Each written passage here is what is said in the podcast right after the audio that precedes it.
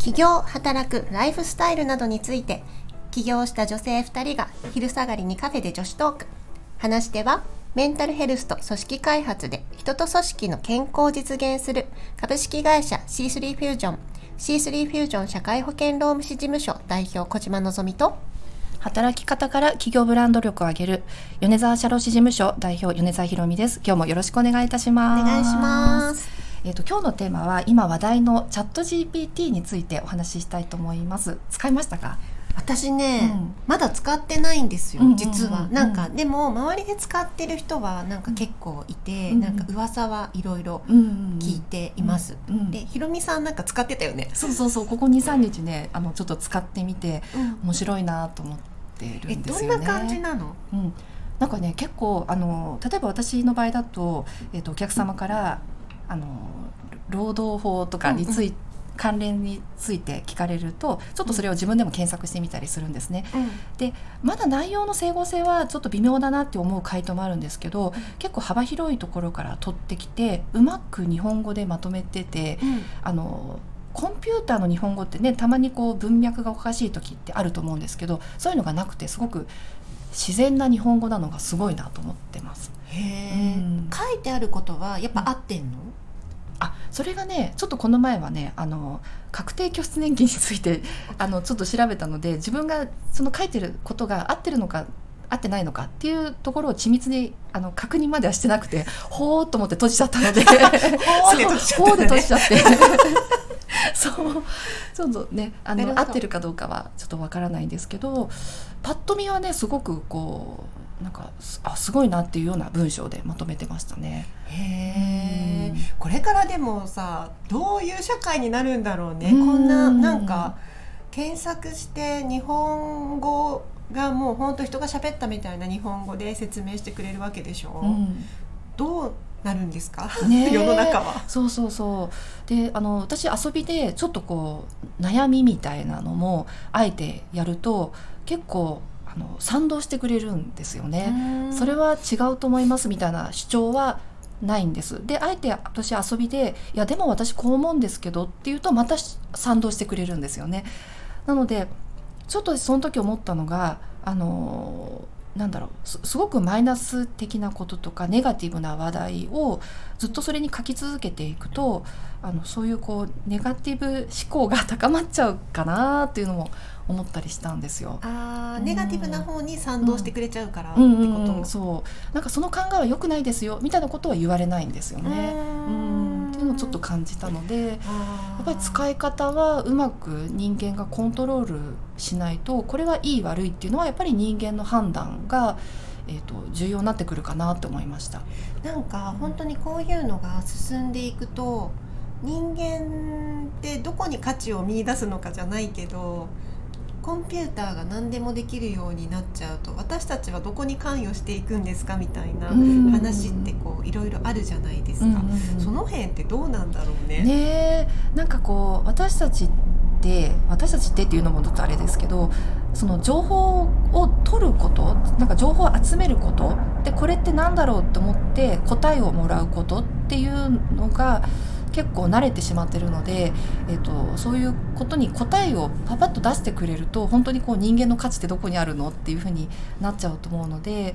やっぱりねこの情報って正しい正しくないとか私はこう思うとか倫理的なところとか、なんかそういう感情面人がどう思うかっていう感情面でよりフォーカスしてなんかこう大切に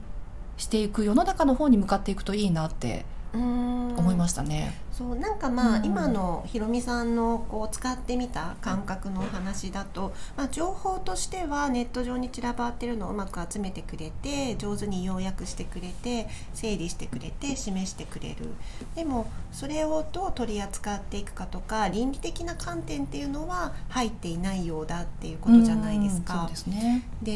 逆になんかロボットが倫理的な観点とかまで扱い始めると結構怖いよねっていう。うそうそうでももしかしたら倫理的なところもインストールしてしまえばこれはいいこれは悪い考えとか操作できちゃうと思ったりうん、もしかしたら社会主義的な国とかだとうん。操作も割と簡単できちゃうのかなと思ったりうん。日本ってどうなんでしょうね。その辺ないような気気というふうには思ってるんですけれども自由にね何でもうん話していいってうん。思ってるんですけど操作がその辺が、ね、潜在意識にこうなんかこう揺るがされてくるようなものが入ってくるとちょっとね嫌ですうね。ん。なんかこうなんだろう。人ってやっぱりどうしても数値的に示されたものとかっていうところに偏りがちじゃないですか。信じちゃうしね統計データではこう出てますよって言われるとあ自分はそう思わないけど統計データでそう出てるんだったらそれが正しいんだろうなって思ういますよね。そうだからなんかこういうこうチャットボット的なものが、まあ、いわゆる世の中にあるデータベースからそうやって集めてくる情報っていうとなんかこう信憑性があるっていうような感覚データ的な信憑性みたいな感覚に陥っちゃうのかなと思ってなんか自分としてはそれは違うと思うし倫理的にはどうなんだろうって思うことでもデータで示されるとなんかそっちを信じちゃう、うん。人を信じるんじゃなくてそのチャットが集めてきたデータを信じちゃうみたいな、なんかそういうことが起こったら嫌だなって思うよね。んそうそうそうあのなんか最近あったあの出来事なんですけど、えー、と入社の面接をするときにあの適性検査とかするじゃないですか。でそこの適性検査の結果あのその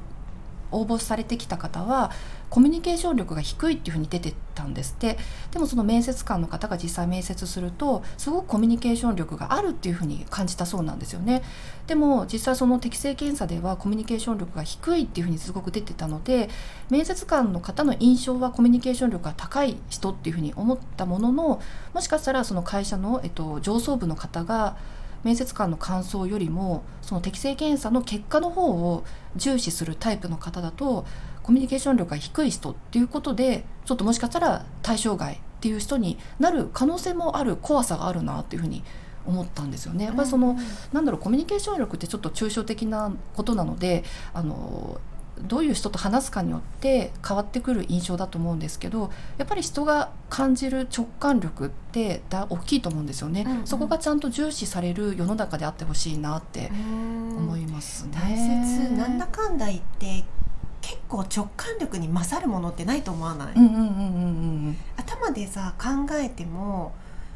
なんか答えやっぱり迷うじゃないですか、うん。メリットデメリットとかこう思考でいっぱい考えても、うん。でそれは多分今までの経験とかそれこそ頭の中に入ってるデータから自分でいっぱい頭で考えると思うんですけどでもなんかそれでうまくいくことよりももうぶっちゃけ悩んだら直感で進んでいった方が、うん。結構物事うまくいくっていう経験、うん私は結構あって。うん。だからそう考えるとやっぱデータ重視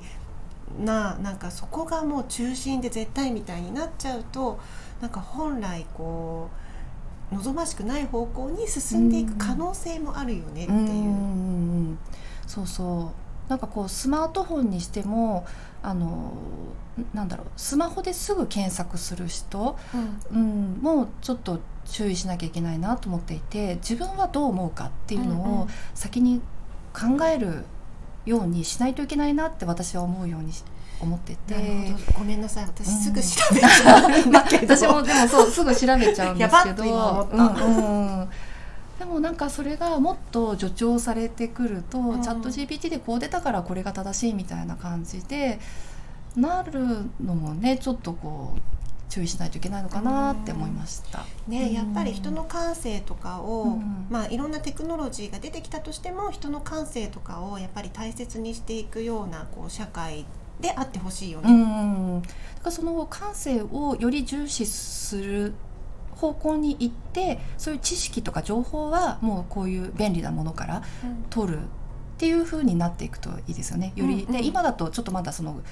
なんだろう情報の方が正しいとか感性って何？みたいなところがあるかもしれないんですけどより感性って大事だよねみたいな感じになるといいなあって。確かに確かに、うん。そっちがね中心でこう進んでいくといいかもしれないよね。うん。バランスがやっぱ大切だもね。うんんうんうんうん。ねどっちかに偏るんじゃなくて、うんまあ、便利なものは便利なものであうん。の仕事もね効率よくなるだろうし、えっと、型化できる仕事がもしかしたら、ね、こういったものですごく効率よく短い時間で済むようになるかもしれないし、そしたらもっと人の感性のところにあの仕事する時も時間を避けるようになるかもしれないし、うん。バランスを持って、ね、活用できていくといいですね。うん。だからこういうのを使う時もなんか自分がどういうスタンスで使うかみたいなことをなんかちゃんと意識して使っていくっていうのが結局大切なんだろうね。ああそうだね。自分がそこに全てを求めちゃうっていうよりかはうまくこう活用するっていうのがいいんだろうね。うん、というふうに思います。うんということでちょっと私はまだ使ったことないんですけれども、また折を見てちょっとやってみようかな、うんなんていうふうに思います。はい、じゃあ今日はチャット GPT についてあの感想をお話しさせていただきました。じゃあありがとうございました。はい、ありがとうございます。